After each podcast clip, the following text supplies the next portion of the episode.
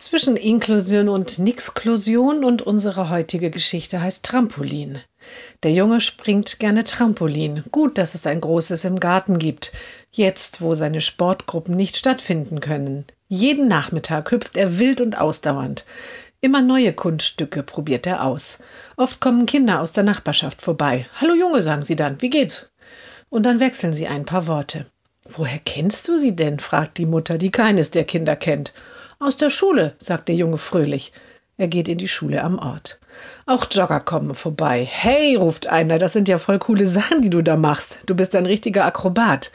Da freut sich der Junge sehr. Auch eine Nachbarin steht regelmäßig am Zaun.